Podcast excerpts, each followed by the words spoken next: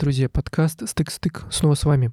Мне сегодня вдвойне приятно представлять гостя. И вообще-то немножко странно, конечно, но сегодня в гостях Ваня Калашников. Вань, привет. Саш, привет. И всем привет. Я просто помню, как я только начинал слушать «Извините, пирожки», сколько лет назад, я уж не помню.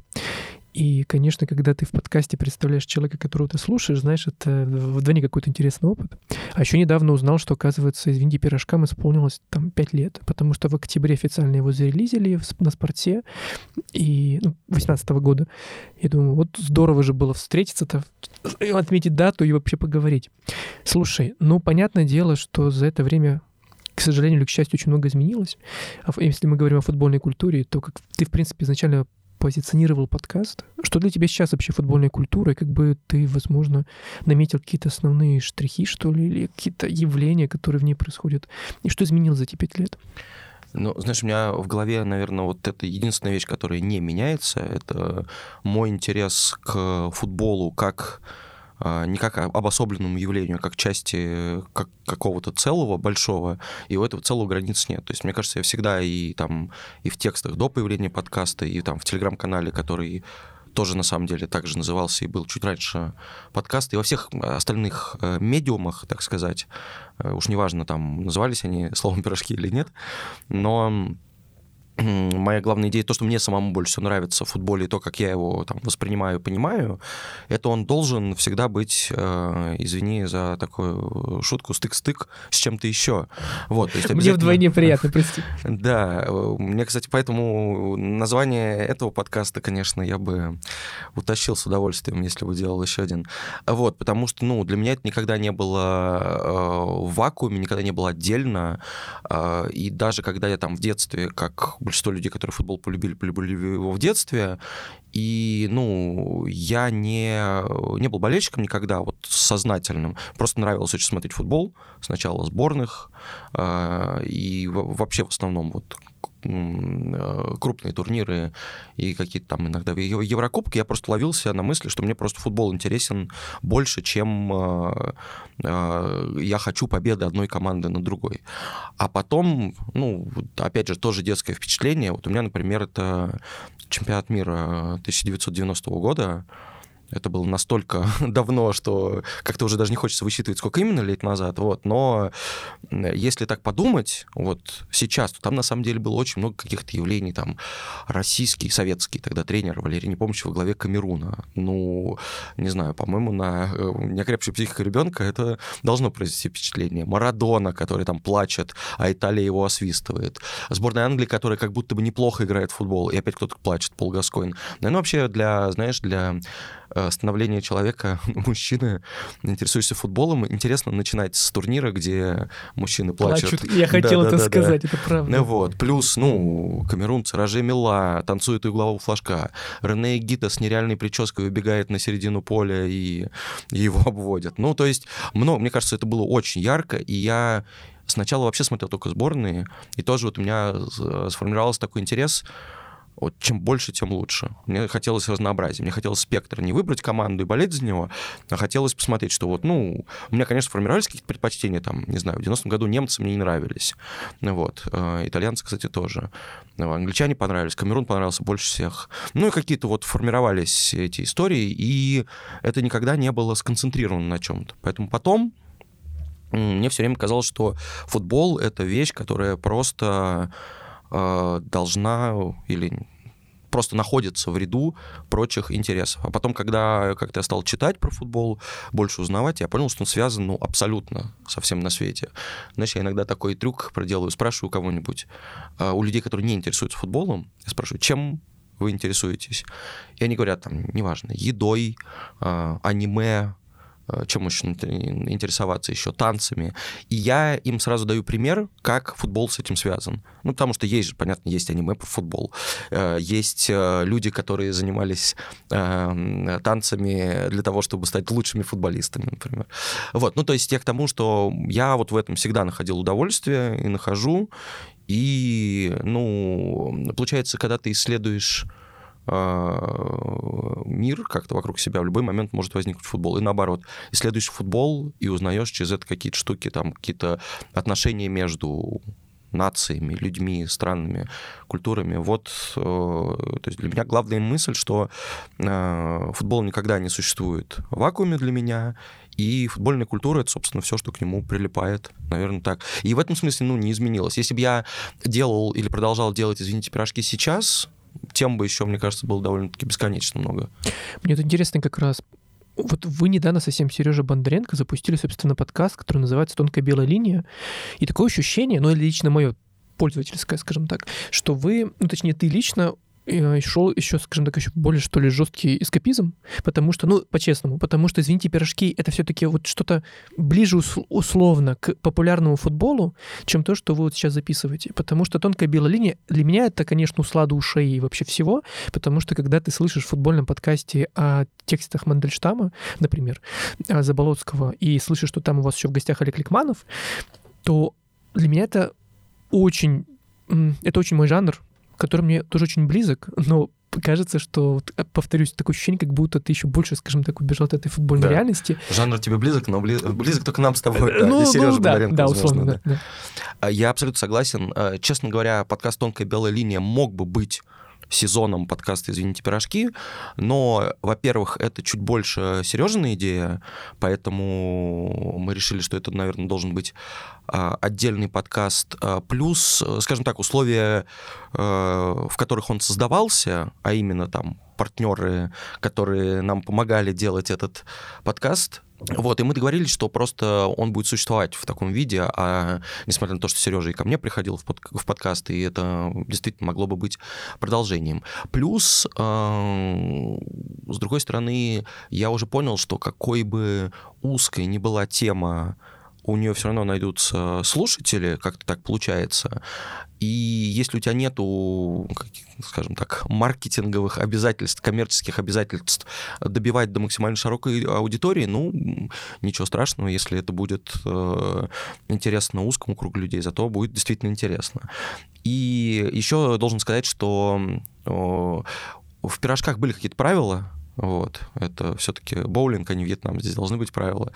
И, э, например, я там очень хотел всегда, чтобы были, э, был еще какой-то голос, там, третий, да, как минимум, я разговариваю с кем-то, мы это обсуждаем, то есть это как будто это разговорный подкаст, но в какой-то момент появляется человек там, с каким-то экспертным мнением, и мне очень хотелось еще использовать э, свои какие-то знакомства, там, журналистские, иностранные прежде всего, или э, познакомиться с кем-то, на самом деле, пишешь письмо, вот я читал вашу книжку, расскажите мне про, про это. И люди, в основном всякие иностранные журналисты и э, другие в общем, а, деятели.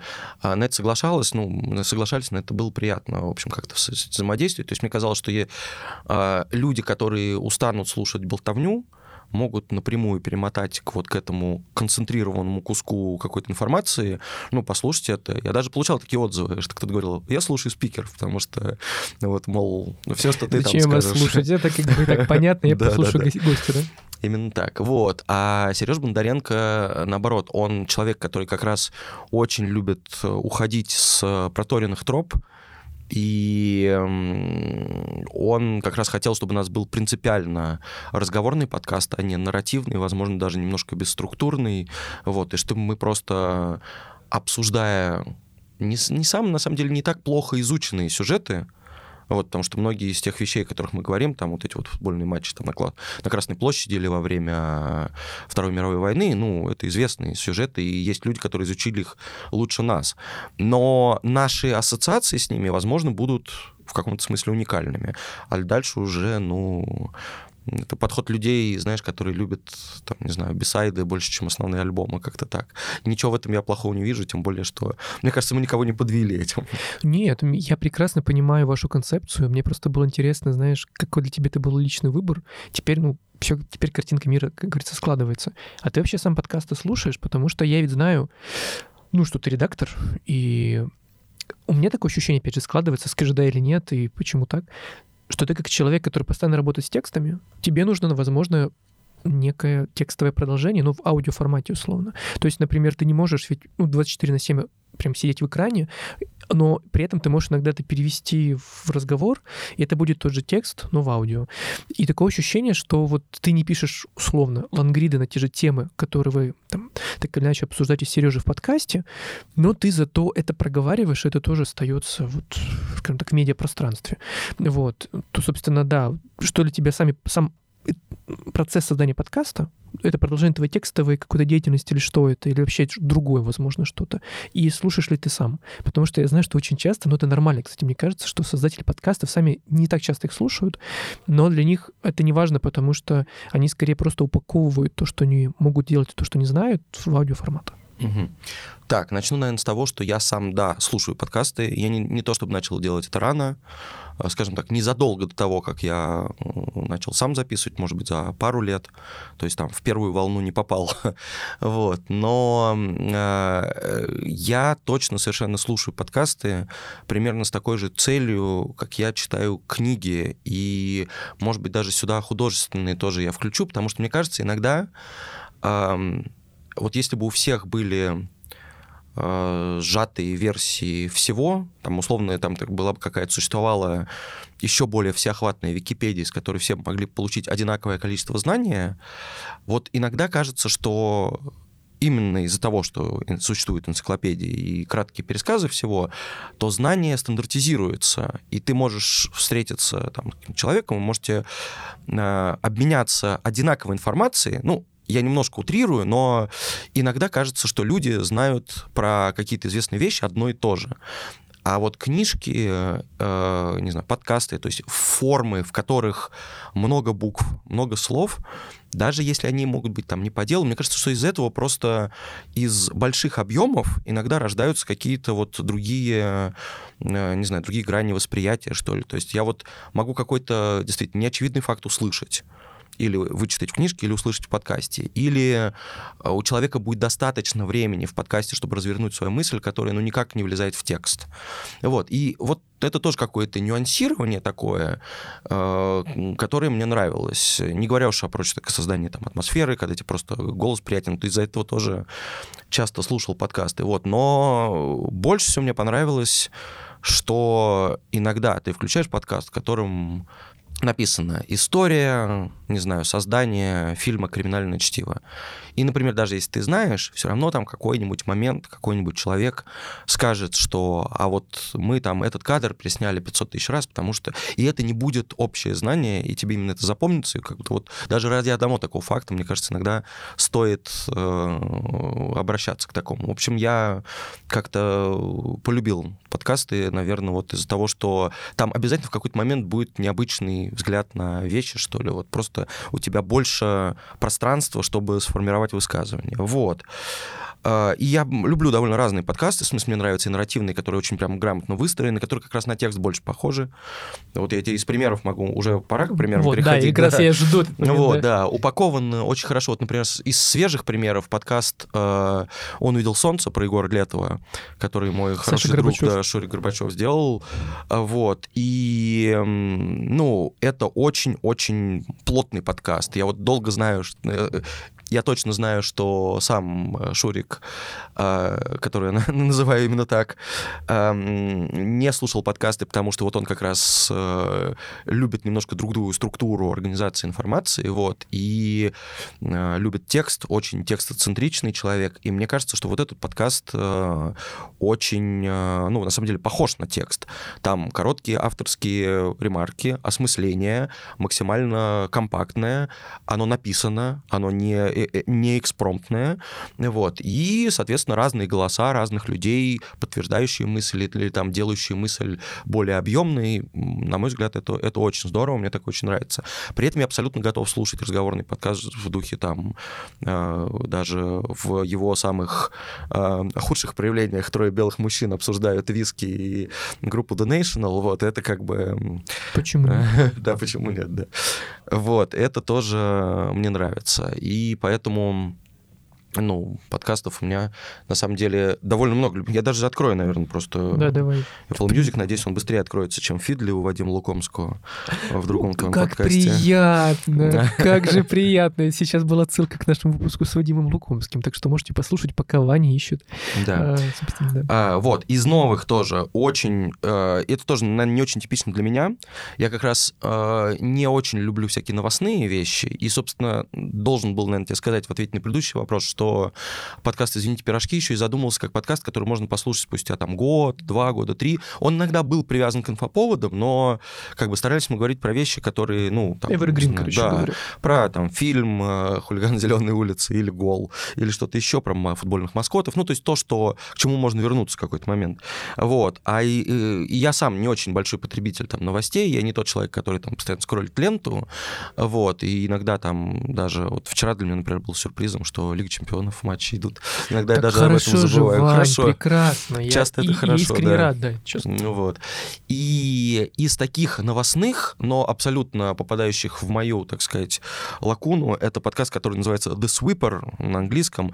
Там двое человек обсуждают э, самые не- неожиданные сюжеты из мира европейского футбола. То есть они берут, буквально говорят, в чемпионате Лихтенштейна там впервые кто-то Вадуц обыграл, например. А, значит, в чемпионате... э, ну, они рассказывали, как играть в чемпионат Гренландии. Я, например, до сих пор не знал. Оказывается, в августе там приезжают все команды в одно место и в течение где-то, по-моему, нескольких дней просто разыгрывают чемпионат по какой-то своей системе. То есть он длится несколько дней, ну просто пока хоть сколько тепло, там все равно айсберги на фоне плавают, вот. Все очень красиво. Э, И куча других сюжетов. То есть там какой-нибудь в чемпионате Андорры сменился. Впервые э, команда, э, которая еще недавно играла во втором или третьем дивизионе чемпионата Андорры, и так я узнал, что он существует. Вот, э, значит, выигрывает чемпионат. Очень много любопытного. Или вот что, не знаю, худшая команда в мире, худшая сборная в мире, сборная Сан-Марино, вот, они не выигрывали там очень-очень долгое время, и, например, они в последних матчах умудрились забить то ли два, то ли три гола и Казахстану, и Финляндии. И э, у них есть очень мощный фан-аккаунт в Твиттере, который там просто сходит с ума каждый раз, когда они делают хоть что-то, э, хоть что-то. И, ну, вот я так понимаю, что все люди, 100% людей, которые следят за сборной Сан-Марино, пусть их не так много, они вот сейчас ждут, что где-то, где-то, возможно, в скором времени будет, наконец, та самая победа, которую они не видели несколько десятков лет. Вот, ну, отличные сюжеты отбирают. э, И один из ведущих — это человек, англичанин, который тренировал сборную где-то в Полинезии. Написал про эту книжку очень хорошую. Вот. Так что абсолютно моя тема. То есть вроде бы новости, но новости о том, о чем нельзя где больше нигде узнать. Очень здорово. Точно так же, ну, как подкасты с историями мне всегда нравятся. Тут, я не знаю, тоже, э, наверное, довольно обскурная рекомендация советовать подкаст на испанском, но Ну почему что? нет? Я знаю, что найдется, возможно, Конечно, полтора найдется. человека, которые... Как те, кто болеет за Сан-Марино, почему нет? Да, да, да, обрадуется. Вот есть такой подкаст, который выпускает э, тоже очень забавно совместно журнал э, Паненко испанский, который прям такой очень похожий на журнал про спорт по духу, поэтому прекрасный. Вот такой очень. И Примавера Саунд Радио, это радио моего любимого музыкального фестиваля. Вот. И они делают подкаст, который называется «Браслеты Негро. Черная повязка» про... Это true crime про футбол. Когда кого-то убили, Вау. похитили, э, кто-то продал запрещенные вещества или купил запрещенные вещества. Вот, в общем, очень хорошо, с чувством рассказывают истории футбольные или околофутбольные, как true crime. И, на мой взгляд, ну, поскольку true crime — это один из супермощных жанров, я не ожидал, что почему-то это к футболу применит именно так. Ну, представляешь, то есть садится Саша Сулим, условно, Вот я как раз хотел начинает, сказать, да, да, да, я, да, у меня начинает- сразу же первая ассоциация. да, вот, вот мы видим этот готический профиль ее, и она начинает тебе рассказывать про э, вот маньяков, только все это в футболе, футболе. происходит. Я, я просто... Мне очень понравилось. Жаль, Так. что он, э, ну вот, мне кажется, надо адаптировать этот формат. Мне микро-вопрос Хотя бы- быстрый. Есть ли самоучитель по испанскому? Ну, чтобы я быстро выучил, У меня с послушал. собой... Ну, в целом, пожи- Ну вот начнешь после, после, слушать, да. начнешь Ну, это слушать. просто здорово, как Да, слушаю. тогда, тогда классно. можно. Вот. Э, ну, слушай, не знаю, наверное, из э, Давай я же тогда вброшу вечную классику. Да. Да, да. Ну, то есть капучино и катеначо для меня всегда был тоже абсолютно... То есть мне всегда нравилась вот эта вот э, идея, и она мне до сих пор не устарела. Потому что даже несмотря на то, что Вадим Лукомский, мне кажется, прошел очень большой путь, вот изменился как, да, как человек, спикер вообще, как да. спикер, как... Э, вот, он даже шутить даже начал. Я ему лично говорил много раз это, что я очень ценю, что я первый раз в жизни вижу человека, который никогда не шутил, а потом стал, и у него это получилось. Вот, то есть как бы обычно либо есть чувство юмора, либо нет, но Вадим и... Он умудрился даже этому научиться. Да, не, трени- не, тренирующий, не тренируемую субстанцию он да. смог натренировать. Это великолепно. Вот. Э, тоже, честно говоря, я не так часто слушаю Капучино иначе, когда она когда подкаст посвящен вот именно прям свежаку, но вот э, выпуски типа «Кому отдать, Аравии, золот... или кому отдать золотой мяч, мяч да, да, да, за все предыдущие класс. годы», это для меня просто вот э, самое лучшее. Вот. Ну, что еще? Наверное, если уж там не футбольный подкаст докидывать, не знаю. А, вот если взять подкаст как журналистику, как журналистскую работу, я считаю, вот «Дочь разбойника» — это лучшее, что я слушал. Кстати, Несколько... Да. Э, это абсолютно не то, о чем мы сейчас говорим, это про там, про социальную жизнь, про феминизм, про какие-то неравенства в обществе и вообще про проблематику там, российского общества и да и любого другого, в принципе, вот это прям очень мощная штука. И вот если бы я тоже если бы журналистика существовала только в виде подкастов, то она должна была быть такой. Вот. Ой, как хорошо, ты прям так смягчил, еще больше смягчил мое сердце. Знаешь, мне так хорошо сейчас стало. Упомянул. То есть ты мне будешь задавать еще вопросы, да, теперь? Да даже не хочется а, теперь после такого, знаешь. А, нет, ну я шучу. А, на самом деле очень здорово, что такая палитра у тебя подкастов прекрасная. Знаешь, обычно ведь люди как упираются в один жанр условно и, к сожалению, на этом останавливаются. Но это, это нормально, я ни, ничего против не имею, но интересно, что у тебя абсолютно разношерстная вот выборка какая-то, и это очень здорово. Ну и, конечно, мне очень э, срезонировало то, что ты сказал о создании подкаста и э, нюансах, которые можно проговорить. Потому что ну, я просто вброшу и, наверное, пойдем дальше, потому что мы сейчас завязнем в этом, увязнем мне, я неоднократно ловил себя на мысли, что в процессе говорения, ну это нормально, это когнитивистика элементарная, человек может озвучить то, что, например, не всегда может написать. Потому что написать не все могут, во-первых, и человек, который пишет и говорит, ну, плюс-минус хорошо, это большая редкость. Обычно все-таки один жанр превалирует, ну, либо пишет, либо разговаривает, и все. И когда ты сказал о том, что в подкасте можно услышать нюансы или детали, которые нигде еще не было написано, это правда так. Я ловил себе часто на мысли, что я слушаю там фончиком что угодно, Арзамас, например, тот же, и попутно, простите, готовлю какую-то еду. И в этот момент я слышу деталь какую-то, ну, не знаю, связанную с каким-то поэтом Айзенбергом, например.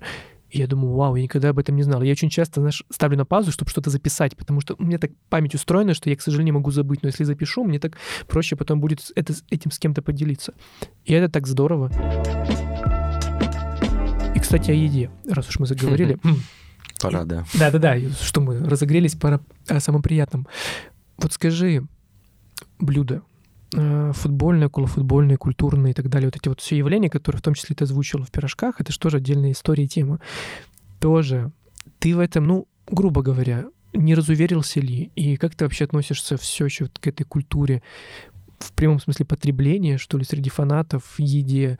Видишь ли ты какие-то прикольные штуки, нюансы, которые, возможно, появляются у клубов и так далее? Давай да, сглатывай ну, угу. заду тебе этот вопрос. А, ну, в этом как раз, мне кажется, сложно разувериться. Это же не э, against modern football, тут с трудом можно применить. Хотя, конечно, я прекрасно понимаю, что люди, которые говорят, что кусок пиццы за 14 фунтов на стадионе Уэмбли на финале чемпионата Европы 20 и он же 21 год, вот, э, это, конечно, ну, безобразие такого быть не должно, это понятно. Но это капитализм нас подталкивает к этому. В принципе, не, ну, не, пицца от этого хуже не становится, вот я к чему. Вот, дороже, да, но, как правило, не хуже. Поэтому, конечно, тут еда связана как бы, с людьми, да. Вот, и у меня, я тут должен признать, что у меня к этому довольно утилитарное отношение, вообще ни разу не гурман, и не особо умею готовить, и там как бы с уважением к этому отношусь, но сам, ну, в общем, не сложилось как-то. Но мне кажется, что вот та еда, которая с футболом ближе всего ассоциируется, это то, что принято называть там уличной едой, стритфуд, Вот, это, ну, это же обычно, у этого всегда есть какие-то очень простые, понятные законы возникновения. Вот мы там в Аргентине привыкли, значит, кидать мясо на гриль, вот, э, любое, на любой гриль, и это будет самым вкусным мясом на свете, или там, не знаю, в булку это класть, соусом полить, и все, и вперед. Вот, и, ну, возможно, ну, я, я не, мне кажется, не доходил ни разу до того, чтобы не, не пытался объяснять, э, проводить прямую параллель между пищевыми привычками и футболом, это, наверное, было бы перебор. Хотя иногда, конечно, хочется, да. Например, когда я удивился, когда понял, что испанцы довольно часто попкорн берут с собой на стадионы.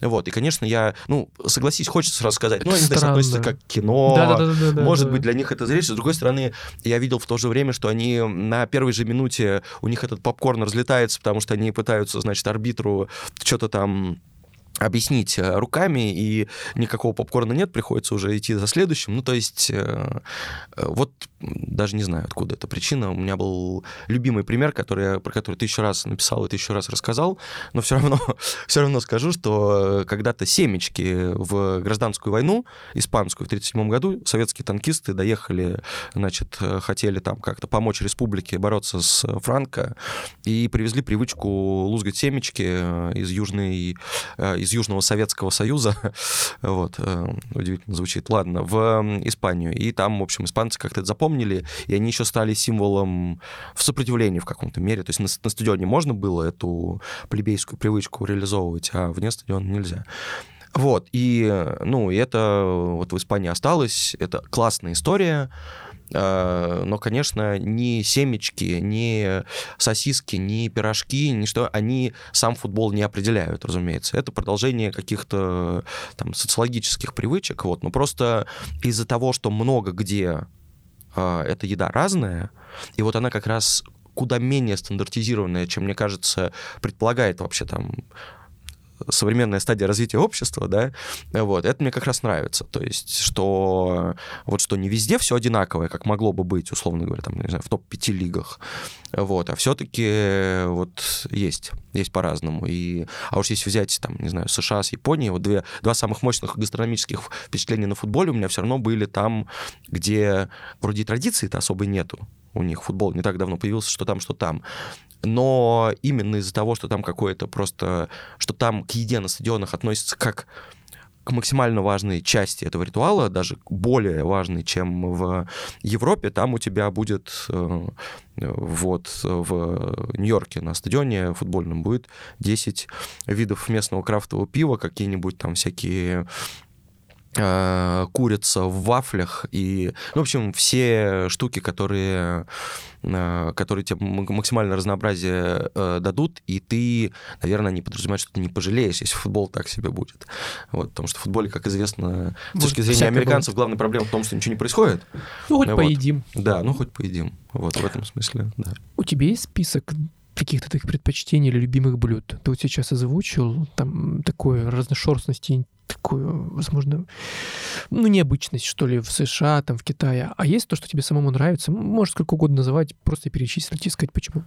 У меня в голове э, вот это какое-то стремление мое к тому, чтобы собирать разный опыт в разных местах. Ну вот я бы сказал, что мне как раз это, видимо, началось с интереса к футболу сборных. Ну, интереснее разные experience ы. То есть э, я люблю постоянство в чем-то, но, как я уже говорил, что вот, например, нет любимой команды. Мне интереснее сходить каждый раз на новый стадион, чем 20 раз на один. Несмотря на то, что футбол я по-прежнему люблю смотреть, и э, там и у меня есть, на самом деле, местная команда в Барселоне, например, на которую я хожу. Вот. Но я люблю разнообразие. И какой-то момент, э, когда я жил в Англии, я распробовал сидр сильно, вот мне кажется, до того, это, это, это вот если с подкастами я опоздал, то с Сидром, кажется, я опередил время, вот, и э, распробовал его, и с тех пор абсолютно везде, и знаешь, я себя чувствую очень, очень довольным человеком, потому что это э, сидоровая революция, она еще, она еще не закончилась. Ну вот, Серьезно, да? Ну сколько вот за, за три последних, за 3-4-5 последних лет в Москве просто, в России она расцвела так, что сейчас ну, здесь... Правда да. да. Вот, и, ну, она еще идет, то есть как кто-то кто его учится делать, там, не знаю, на моих глазах в Испании, там есть традиционные регионы, страна Басков и Астурия, где сидр делали, И все они думали, что нам больше не нужно. Вот они умеют, пусть и делают дальше. А сейчас уже, даже где яблоки не растут, уже там сидр делают. Вот я как-то полюбил его и, знаешь, стал чекинить его в специальном приложении. Ну, это... Тебе много вообще таких, ну, условно, бутылок в твоей коллекции? Бутылок коллекции? Ну, я чекиню индивидуальные, только, только новый каждый, mm-hmm. чтобы, чтобы, ну, не ужасаться тому, сколько, сколько я выпил. Да-да-да. Вот. Ну, много-много, да, сейчас, с 16 года, получается. Ну, там 500 с чем-то, 500 с чем-то видов, ну, в смысле... Да, ну, потому что каждый стараюсь пить, пить новый. То есть, не, например, не там не три э, пинты любимого, а каждый новый, новый. В общем, как. Ну, как, так, так, так должны себя любить, э, вести любить, любители вина, на самом деле. Угу. Вот. А я вот почему-то сидр люблю да, больше. Ну, ничего плохого нет. Ничего плохого нет. Вот. Абсолютно. А из еды, ну слушай, вот пирожки-то не случайно они всплыли. Это, это мемная фраза, но она просто мне в сердечко попала, потому что я действительно очень люблю пирожки, люблю вот Э, вот я тут должен грань провести, это не, не фастфуд, это именно стритфуд, то есть э, фастфуд все-таки я под этим подразумеваю именно стандартизированные там конкретные там... Обычные, скажем да. так, нормализированные. Да, да. когда как, у тебя в, вот в каждом э, городе, например, по заведению там условного Макдональдса, да, и вот это, ну, это фастфуд. А стритфуд — это местная простая еда, и вот те самые там пирожки, которые на перронах электрички тебе Обожаю. пихают в окно, Обожаю, это слушай. тоже. Я вот до сих пор это люблю, и, ну, честно говоря, везде стараюсь, э, ну вот я прям везде пробую пирожки. вот. Не то, чтобы я им питаюсь постоянно, да, но, но ты... это же классный, классный атрибут любого experience а. Едешь в какую-то страну, идешь там на футбол, пробуешь сидр, пробуешь пирожок. Все, вот и подкаст. Класс. И, э, я сейчас вспомнил, как мы с родителями ездили куда-то на поезде, и там, знаешь, была станция, ну, там пересадочная, и поэтому стояли там долго, там 20 минут, по-моему.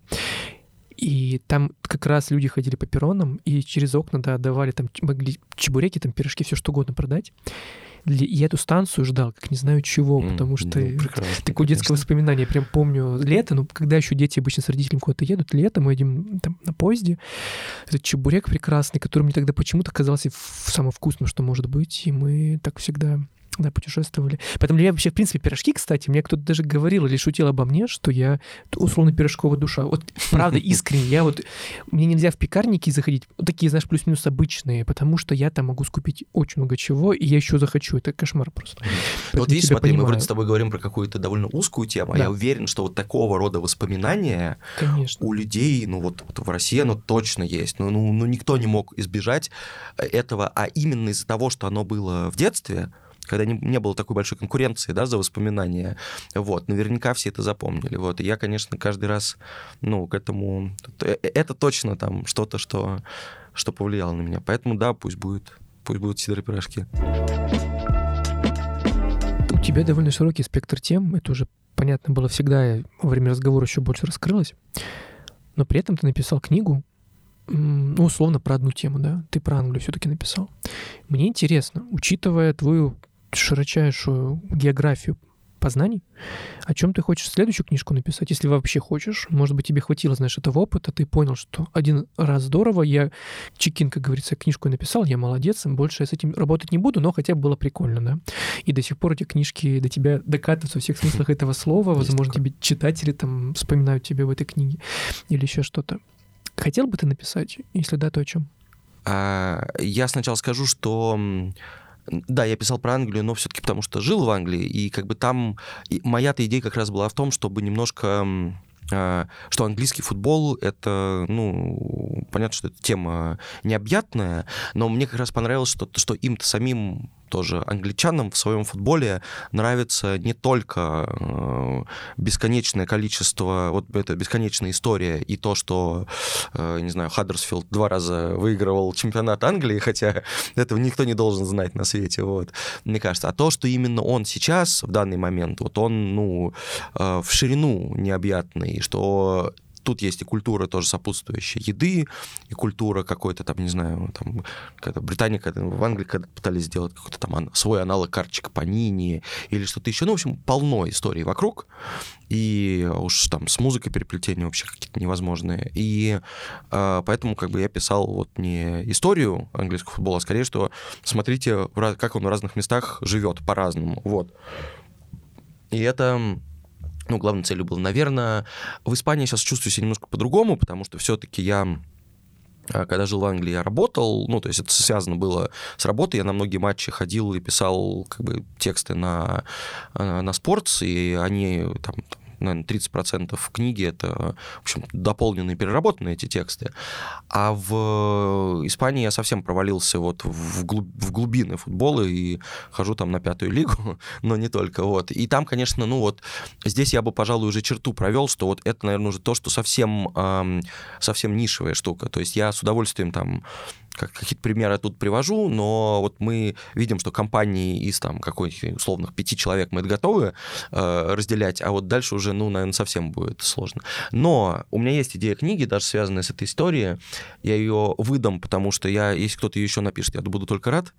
Вот. Я в семнадцатом году договорился с вот какая амбиция у меня была, мне захотелось книжку по-английски написать. Ну, как бы я немножко прокачал язык, у меня, я знал, что мне там, у меня будет редактор, а в англоязычном, скажем так, издательском бизнесе там редактор это как второй автор, автор абсолютно, да, вот. И мы как-то, у нас был схожий взгляд на футбол, а он там native, англичанин, и, в общем, мы решили, что нужно написать книжку, а, в которой бы а это был чемпионат мира в России, в которой бы рассказывались про Россию глазами э, легионеров, которые играли в футбол. Потому что, ну, как бы, вот чтобы не э, уже просто уже тогда было довольно много вот этого нарратива в духе, что российский футбол, если кто-то там копает куда-то, все равно он откапывает там Берию условного, его, значит, здесь он политизирован, а здесь у вас расизм, а здесь... Ну, то есть вот, вот очень, не знаю, избитые какие-то вот эти вот тропы, в двух смыслах этого слова, вот, которые очень, ну, меня утомляли. я думаю, ну, надо же как-то сделать это шире. И при этом же мы же все знаем, что люди, которые сюда приезжают, например, играть в футбол, они, ну, они начинают любить Россию, например, за то, за что ее многие люди не любят, например, и так далее. Вот. Что здесь очень по-разному может сложиться судьба людей. Плюс этот взгляд будет, ну, максимально широким, в смысле, что там будет, например, можно поговорить и, ну, если удастся добраться, и с Самуэлем Этоо, который который, э, который просто жил тут как король, вот, и с, там, не знаю, испанцем, легенды Испаньола Антонио Салдевилли, которого писали в Амкар, а, и не сказали ему, что там искусственное поле. Он приехал, по-моему, порвался, значит, в, там, примерно второй игре, и за это время, ну, в общем, подсел на нехорошие вещества. То есть он себе, он приехал на большие деньги заканчивать карьеру, а в итоге просто закончил карьеру и приобрел зависимость. И эти деньги начал тратить, понятно, как бы на что. Вот, ну, жуткая история. Или, может, ты помнишь, чуть более свежий был такой... Эм, Сапатер в локомотиве, который на метро ездил и все вот всю эту огромную зарплату складывал себе в, э, в карман штанов, чтобы, в общем, из России увезти как можно больше. Вот. Ну и так далее. Слушай, все, там, э, Чуйса, который получил паспорт, но все-таки ему не дали сыграть за сборную России, и он назвал сына Иван Юрий. Представляешь? Серьезно, что Да, да, сына Чуйса зовут Иван Юрий. Я люблю шутить, что э, если бы Чуйса назвал второго сына Александр Влад, то это было бы четыре главных редактора sports.ru подряд. Иван, Юрий, Александр, Влад. Ну ладно. Вот, короче... Это прекрасный локальный да, мем. Да, и... Ну вот, и вот если взять разных совсем людей из разных стран, разных судеб, разных времен, ну, согласись, это бы, ну, нарисовало действительно, как, ну, мне казалось, что это какой-то был бы, ну, прям полная картина, потому что у меня вот... Э, я помню, что у меня прям вот, не знаешь, немножко подгорало по ходу вот ближе к чемпионату мира, потому что после 16 года и вот этой драки в Марселе, возник вот прям какой-то прям очень, на мой взгляд, не, не ну, очень сильно зашоренный взгляд на Россию. А, британские издания стали писать, что если вы приедете в 2018 году, вас тут же и забьют. И вот это все. И я, главное, понимаю, что вот, ну, вот я повращавшись среди британских журналистов, понимаю, что, ну, ну, они не могут э, не знать этого. У меня вот, знаешь, начались в голове там конспирологические теории рождаться, что это какой-то заговор, соцзаказ. И я помню, что я там вот прямо писал твиты в ответ, как бы, ребята, вы что вообще там? На Кубок Конфедерации, значит, у нас прошел, что кого-то побили. Э, был момент, когда Юнайтед и Ливерпуль в один день играли в Москве или в два соседних, а потом, соответственно, ну, Ливерпуль с Спартаком Да, играл, когда 0-7, вот, а ЦСКА играл с Ман Юнайтед, это два соседних дня. Ну, если уж болельщики Ливерпуля или Манчестер Юнайтед в Москве э, там Всё не, не хорошо. попали, да, и если болельщики ЦСКА и Спартака не попали ни в какую заварушку э, в Англии, ну, понятно, что это, в общем, контролируемая история, вот.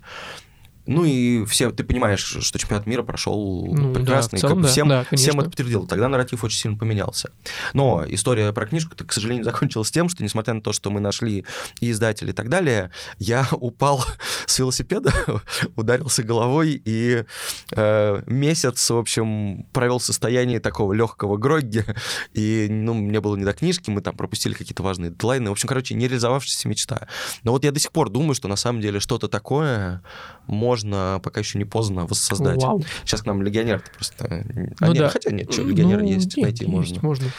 Вот. Классный сюжет. Так что, кто хочет, забирайте, Welcome, делайте. да, пожалуйста.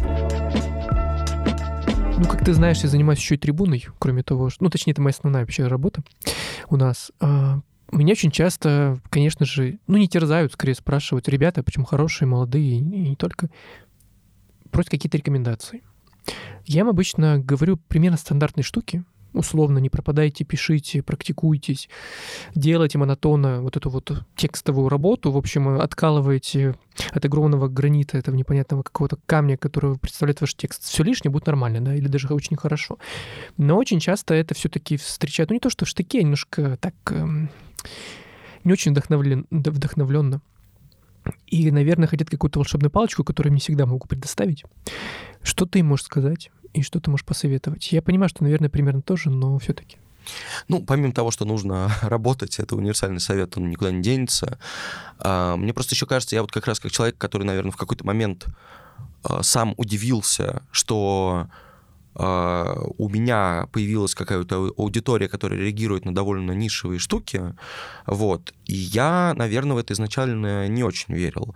Я все-таки, ну, как бы я не был в в ситуации блогера, да, прям все-таки работал на спорте, писал тексты, в том числе про там важные матчи, какие-то там события, но, а, собственно, как только трибуна появилась, я там завел свой блог, в котором я писал вот именно, что, я даже помню, что первый пост был такой, иду я по Берлину, как сейчас помнят, типа, а, Новый год там с 2009 на 2010, и вижу рекламу, а, афишу дерби двух турецких клубов, по-моему, в какой-то там оберлиге региональной. И я- ну, и она, и на- она написана на турецком, и там все. И я думаю, так, что-то, видимо, и этого сюжета я не знаю. И, ну, вот все, начинаешь копать, изучать. э, Тогда просто я сфоткал, запостил, говорю, смотрите, что бывает. Вот. э, Ну, и э, даже такой блог, который потом, ну, понятно, что там как-то я со временем начал эти формы коротких заметок до текстов доводить, но все равно даже у, даже у совсем нишевых тем может быть очень мощный резонанс. Особенно если э, они, ну, тоже если попробовать если приучить людей к этому, в конце концов. Вот, если общаться с людьми, если тоже вот, ну, пытаться находить свою аудиторию, тут же тоже важно, если человек, который на это реагирует, который это читает, там, ставит плюсик или пишет коммент, к тебе приходит, ну, мне кажется, у автора должно к этому какое-то быть расположение. Он должен ну, чувствовать и не, не, не оставлять этого человека одного, потому что ну, если вы оба вас заинтересовала история про турецкие клубы из третьего дивизиона Германии, ну, надо как-то это продолжать и развивать. Вот. Эм, Поэтому э, когда... Ну да, то есть сначала я пытался выбрать какие-то еще темы, которые были бы необычными, но потенциально популярными, вот, про вот про кино, про футбол. Все-таки это многие люди смотрели, многие люди имеют какое-то свое мнение. Вот, возможно, подборки тоже хорошо работали. Когда ты рассказываешь один совсем странный сюжет и разворачиваешься довольно цел- целого текста, непонятно. Там, как бы, если ты собираешь подборку там, людей, которые играли, не знаю, в играли сначала в Манчестер Юнайтед, а потом в третьем камбоджийском дивизионе, вот, или что-то в этом роде, ну, уже, уже пободрее, вот. Я помню самый необ... э, Знаешь, что для меня стало прорывом, когда первый раз сумел соединить э, вот эти вот, свое личное увлечение вот э, таким э, глубинным футболом и первый раз попал в какую-то с этим широкую аудиторию, тоже писал свой блог, который, ну, не выносился на главную, ничего, вот, а мои, соответственно, какие-то журналистские тексты были совсем о другом, э, про чемпионат России по футболу, например. И я написал, был такой момент, когда Александр Алиев, который играл за московский локомотив тогда, он э, захотел, по-моему, получить российский паспорт, вот, при этом понятно, что он был уже как бы заигран за сборную. И, в общем, был какие-то, какой-то момент, когда э, ему грозило не сыграть больше ни за какую сборную. Вот, в общем, там как-то решалась эта история я написал текст, типа, пять сборных для Александра Алиева, и написал, что вот есть сборная Занзибара, которая участвует в... Не, она не, не FIFA, поэтому он может там сыграть на, на таком-то турнире, где там будет, он сыграет со сборной там маленького острова из архипелага Мальта, например, что-то в этом роде. Я помню, что это как-то, то ли, не знаю, то ли смешно было тем, кто читал, по крайней мере, так люди писали, то ли действительно как-то совпал вот горящий повод, плюс как-то совсем не, необычный критичный взгляд на это, и вот это было прямо э, хитом, после которого я понял, что, возможно, возможно, стоит продолжать, и когда-то это вот получится. Просто, я, я еще хотел просто показать тут на примере, что э, кто-то, возможно, нас сейчас слушает и говорит, ну как, какие непризнанные сборные популярные, о чем ты вообще говоришь? Я просто хочу сказать, что Вадим Лукомский, который, когда начинал писать первые тактические тексты, я как человек, так сказать, опытный, как ветеран, могу точно сказать, первые тактические тексты, на них все смотрели как на абсолютно дичь. Конечно. Я помню, я помню. Еще э, люди еще не готовы были, они вообще не могли верифицировать. Я помню, комменты были там типа в духе, да откуда ты знаешь, что он там ложная девятка, а не настоящая десятка или что-то в этом. Кто тебе вообще сказал об этом? Эта информация, она абсолютно была, ну, закрыта. Про это никто не говорил в интервью, про это никто не писал. Там по-английски только начали писать в это время. Это все было, ну, уделом абсолютных гиков. И то, что это сейчас стало мейнстримом, каким-то понятным всем э, вещью, и который на самом деле, если ты вообще это игнорируешь, то это уже скорее для, плохо для тебя, э, вот, э, ну, это точно было. И я не питаю иллюзий, что тема там футбола вне юрисдикции FIFA когда-то станет популярной, но смысл в том, что занимаясь ей, все равно можно получить свою аудиторию. А я считаю, что своя аудитория, как это отзывчивая, это универсально более важная вещь, чем популярность. Потому что кайф, ну, как бы, он не только в, в абсолютных цифрах, но и в том, что тебя кто-то понимает. Ну да, и ты нашел свою аудиторию, собственно. И я прекрасно понимаю, когда ты думаешь, что ты один такой в мире, условно, и мне кажется, Вадим поначалу, ну, потенциально мог себя так чувствовать и думать, что да зачем я об этом пишу, кому это надо, меня там в комментариях все разносят, и вообще непонятно, зачем я это делаю. А через там энное количество лет все такие, знаешь, на пьедестал Вадим Лукомский, я, ну понятно, кто это, это же отец э, русскоязычного тактических разборов, там, который вдохновил лично, я лично знаю людей, которых он вдохновил mm-hmm. на блоги, на телеграм-каналы, на просто разбор матчей, которые не боятся анализировать и так далее. Поэтому я тебя прекрасно понимаю, я не удивлюсь, если есть, там, мне кажется, сто процентов есть, условно, там, да не условно, твои последователи есть среди блогеров и вообще ребята, которые интересуются той же футбольной культурой. Да, да, да. Я совершенно как бы не хочу себя связывать тут или как-то пытаться понять, откуда появился. Но понятно, что тоже, если бы не было каких-то, наверное, первых текстов или того, что кто-то про это писал, там, включая меня, конечно, наверное, э, сейчас Потому что сейчас же тоже это сильнее захвачено. Вон во время чемпионата мира 22 года все эти сюжеты, которые на самом деле в духе черепаш... э, Чебурашка, Марокканец. Да вот, это же, ну, вообще для меня это был полнейший кайф. Вот. И... Или в духе, как э, совсем свежий текст, как кубинские спортсмены убегают э, при первой же возможности сыграть э, за рубежом. Вот. Да, да, давняя история тоже. Я просто вот помню, как, например, мы когда-то с моим однофамильцем и хорошим другом Мишей Калашником Новиком вели совместный блог, э, вот, как бы из-за чего нас еще больше считали братьями. Э, и, ну, как бы нам еще и одни и те же вещи были интересны, и он э, писал вот текст в основном про, про бейсболистов, по-моему, потому что там бейсбол поважнее футбола, и как люди уезжали туда. Ну, вот мне кажется, что если бы этого текста там тоже в 2009 году не было, ну, может быть, люди как-то сложнее бы к этому доходили. А сейчас реально возможностей больше. И главное еще, что тоже, наверное, как, там, не знаю, совет можно воспринимать, что кем бы ты ни был, сначала, ну, э, рамок, не нужно придумать себе рамки. Тот же Вадим, человек, который э, в очень разных форматах участвовал и даже когда, даже, видишь, уже дает, периодически дает интервью не про футбол, просто потому что люди хотят знать о нем... Чуть больше Да, теперь. как он слушает э, Дуалипу на беговой дорожке. Вот поэтому Было тоже, дело. тоже важно, да. Давай представим, что сегодня, ну, или, может быть, не только сегодня, ты возвращаешься домой. А, как выглядит твой назовем так, идеальный вечер. То есть что ты делаешь? Ты ешь, смотришь кино, читаешь книжку, слушаешь аудио, или ты все миксуешь, и у тебя это постоянно такой, знаешь, процесс, который ты не регламентируешь условно. Ох, здорово. А, это прям сложный вопрос, но я, давай так, у меня точно есть э, привычка, которая мне э, ну, необходима. Я стараюсь всегда а, хотя бы раз в день выходить из дома, ну, не по, не по делу, пройтись. Вот. Иногда, конечно, я могу это совместить с походом там, в магазин, например, ну, условно говоря, э, за какой-нибудь одной-двумя вещами. То есть вот не то, чтобы зашел и на выходные что-то накупил, а вот именно пройтись, будет у тебя цель, там не будет в конце, неважно, а вот именно совершить эту прогулку. Вот это мне очень важно. Э, я, ну, не знаю, практически всегда, всегда, наверное, это делаю.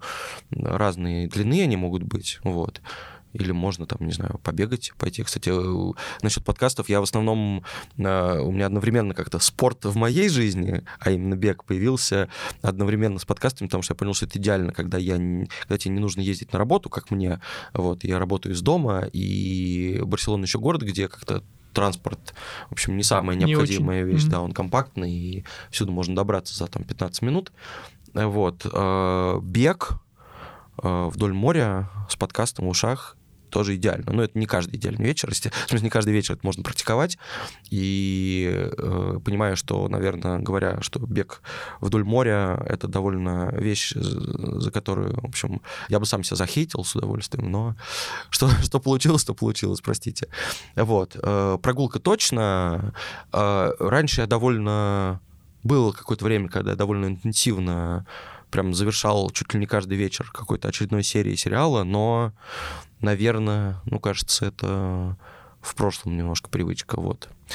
А, ну, пирожок каждый вечер я не ем, сори. Эх, жалко, а мы тут уже все верили в это. У меня быстро вопрос по поводу пробежек. Если честно, меня с бегом странная штука. То есть я не я не могу, например, бегать ни под музыку, ни под подкаст, потому что мне сбивается вот этот ритм бега, понимаешь? У тебя нормально, то есть ты сразу настроился на волну, как-то отделил, скажем так, прослушивание и тело, и у тебя, то есть, норм... ну, короче, нормально этот процесс сразу выстроился или нет? У тебя были какие-то, знаешь, преграды, Ты не можешь бегать Да, под я не могу. И а. под подкасты тоже не могу, потому что мне сбивается ритм, я начинаю слушать, задумываться, и в этот момент у меня ноги начинают, ну, условно, ну, дыхание сбивается, или ноги там неправильно, не знаю, и так далее. Нет, такого нет, но, э, слушай, во-первых, я не преследую каких-то спортивных спортивных целей, в смысле там улучшать результаты, я просто бегу в, там, в э, аэробной зоне в относительно там низком темпе, и просто как бы это регулярное физическое упражнение. Для меня, а вовсе не, не какое-то там спортивные достижения, вот. А, поэтому вроде как нормально. Но я, я эту разницу чувствую, я про подка- под, под подкасты точно бегаю медленнее, чем под музыку, причем даже если это музыка там без ритма и какая-то там под ambient, все равно бежит случай просто потому, что э, мозг меньше концентрируется все-таки на музыке. Подкаст нужно слушать, если он там на английском и испанском, там еще чуть-чуть побольше напрягаться. Вот. Поэтому в этом смысле, конечно, это... Ну, если преследовать чисто спортивные цели, это не очень удобно. А так нет. Вот, ну, какой-то медитативный э, состояние, мне кажется, ну, мне легко достигается. Опять придется как-то привилегиями хвастаться, но вдоль моря, когда же бежишь, еще, знаешь, э, улицы не приходится перебегать на, там, на машины смотреть. Точно, просто слушай, бежишь просто вдоль... прямо да, идешь да, да. идешь. Если бы мне этого не было, если бы мне этого не было, не знаю, насколько бы я это втянулся, но как бы тут история еще такая, что вот э, такой бесконечный, ничем не прерываемый бег, это вот мне это очень подходит. Под этот подкаст и музыка ложится здорово. Круто. В финале нашего разговора немножко приятных фантазий. тебе дают неограниченный бюджет на, ну, например, на проект скорее. Что ты делаешь? М. Опять придется рассказывать тайны, да? Э, Как хочешь, я не Ладно. знаю. Это, это очень неограниченный бюджет. Вот. Две, две э, быстро расскажу. Ну, то есть у меня абсолютная мечта, которая, я думаю, что невыполнима, и, вернее, к которой я не стремлюсь и не иду, просто мысль, которая придет думать. Я бы, конечно, точно сделал музей футбола всего мира. Вот я бы, вот как я тебе сказал, что в, вот, вот, не знаю, по числу чего, стран, не стран, короче, бесконечное количество залов, и в каждом что-то что разное, сто процентов. Потому что я был в музее английского футбола, он очень классный, а вот я представляю, что, представляешь, ты все постараешься впихнуть в одно место. Это неосуществимая история, но я уже придумал, что, должен, что он должен быть в Нью-Йорке, потому что, ну... А почему да? А потому, ну, это же не, не то, чтобы не футбольная Не локация, очевидно, потому но что... это самый, это город, который больше всего похож на, на всю планету разом. Ну, как Ну да. мне кажется, это самый Излишне раз- максимально... разные, Он да. собранный, это такой конструктор, Сотканный. как бы, Мгм. там, там есть все абсолютно. Даже Лондон вот не такой космополитичный, не такой... Вот Нью-Йорк это просто вообще не, не существует. Сейчас, конечно, э, политически опасные высказывания буду делать, но, ну, Нью-Йорк это не Америка даже, а Америка не страна. В смысле, Ну, это, Москва это не Россия, настолько, давайте да, настолько собранная, вот, вот, настолько собранная конструкция, и я, я то об этом только в положительном смысле говорю. Вот, короче, музей футбола в Нью-Йорке. У кого есть деньги, Давайте. пишите Саше, да, на Да, я, почту. я вас контактирую, Вот. вы дадите денег. А, и мечта, которая, я надеюсь, когда-нибудь осуществится, вот, почему бы не рассказать, Ам, но это не связано с футболом. Это как раз ам, думал про, знаешь, про идею такой типа шоу, когда а, он будет называться «Вкус дома», «A Taste of Home». И смысл в том, что я просто как человек, который какое-то время прожил, ну, вне родной страны, да, и вот как-то впитал немножко эту иммигрантскую ам, повестку в себя. Я вот подумал, что, представляешь, вот ты встречаешься где-нибудь с человеком там, в Испании, с человеком, который приехал из Колумбии, и вы идете с, с ним, есть какие-нибудь там арепы, такие лепешки колумбийские, и он тебе вот рассказывает, как мы сегодня с тобой про пирожок говорили, и он тебе рассказывает, а вот э, я там недалеко от дома Пабло Эскобара, например, такой арепу, когда мне было 6 лет, там у меня здесь фарк с силами э, правительства, значит, перестреливается, а я сижу и ем арепу. Меня 6 лет, и мне все равно, что там, что там происходит. Вот. И я вот подумал, что съесть, разделить с человеком его любимую еду, которая у него вот прямо вызывает все, или там, слушай, с, с русским человеком в Лондоне бар сейчас ходить поесть, вот, или что-то еще такого, вот. И я подумал, что вот, вот, вот это то, что я очень хотел сделать. Я бы хотел послушать, э, как люди, как у них за едой встает какая-то история, которую они, э, ну вот, ну, одновременно и это приятная ностальгия, чуть-чуть тоски, что-то еще, и осознание того, что, например, твоя текущая жизнь, может быть, сильно лучше стала, но и в то же время, что то ты никогда там не вернешь. Ну, не знаю, что-то такое. Просто это- нравится эта очень идея. Это очень красиво. Я сразу вспомнил там какие-то подкасты или просто проекты, связанные с историями вещей, например, э, с тем же прекрасным фильмом «C'mon C'mon», в котором, собственно, Хоакин Феникс ходит, и они вот записывают этих детей, ну вот, и это очень красиво, и ты понимаешь, что елки-палки, как же этого иногда не хватает, знаешь, вот этих зафиксированных детских воспоминаний, чтобы потом о них вспоминать. А еще лучше действительно, когда ты встречаешь взрослого, который может что-то вспомнить из своего детства через еду, например. И, слушай, мне кажется, это очень хорошая идея, и я прям мне теперь прям даже как-то сформировался этот проект в голове, и мне кажется, это нужно сделать, и, по крайней мере, найти тех, кому это будет интересно, потому что, ну, это же, это уже очень красиво. Вот, и это... Ой, я ж... Что ты творишь? Ладно, а, настраиваемся на серьезный лад уже в самом финале. Это может быть немножко такая условно-стереотипная рубрика, но мне просто искренне интересно. Вот мог бы ты назвать четыре слова, которые характеризуют твое отношение к работе и к жизни? Может, не четыре, может, три-пять. Ну, вот самые короткие слова. Сейчас я посчитаю. Давай. Ну, если с, с- с частицами считать, с предлогом. Короче, я в какой-то момент понял, что э, у меня сама в голове возникла фраза такая «пирожки сами себя не съедят». Это, наверное, совет блогерам трибуны, да, которые пусть э, пишут тексты, вот. Очень хорошо. И, ну, типа, всегда в этом мире всегда будет то, что ты можешь узнать, найти, съесть, э, пощупать. Вот, просто нужно пойти сделать. Ты знаешь, а мне когда-то родилась фраза у меня, знаешь, какое-то такое настроение было, ну, ну, знаешь, когда вот тебе нет сил на что-то, но тебе чего-то хочется сделать, и ты такой немножко унывательный, грустный, что ли. Я такой думаю, так, ладно. И у меня эта фраза прям щелкнула в голове, я же там расхохотался, мне кажется, в этот момент. Под лежачего карпюка вода не течет. Ну, класс. Ну, то есть, как бы я такой, знаешь, и, и я встал, думаю, же, ну да, это то же самое. Думаю, так, и ладно. ты встал в этот Вста- Да, встал, Конечно. мне смешно стало, но эмоция как бы рождает, пробивает эту, знаешь, какую-то пелену легкого уныния, такой, так, все, пошел, сделал Всё. хорошее дело и радуйся жизни дальше. Ой, Вань, спасибо тебе большое. Ой, ну что, дорогие друзья, благо я успел сохранить, застолбить пока что за собой название подкаста «Стык в стык». А, Сегодня у нас в гостях был Ваня Калашников, человек, ой, огромный человек для спорца и вообще, в принципе, я считаю, для журналистики в целом. Если вы не подписаны на его телеграм-канал, ну вдруг, извините, пирожки, подписывайтесь. Если вы не слушали «Тонкую белую линию», послушайте этот подкаст, потому что, ну, я вам честно скажу, это редкое явление, в, в принципе, в русскоязычных подкастах. А, ну, честно, в спортивных подкастах это скорее исключение из правил. Вань, спасибо тебе большое. Класс, Саш, спасибо. Э, Историю про коллективное вспомина- э, воспоминание о пирожке, она останется со мной надолго, очень клево. Да, это очень хорошо. Спасибо тебе. Пока-пока. Всем пока.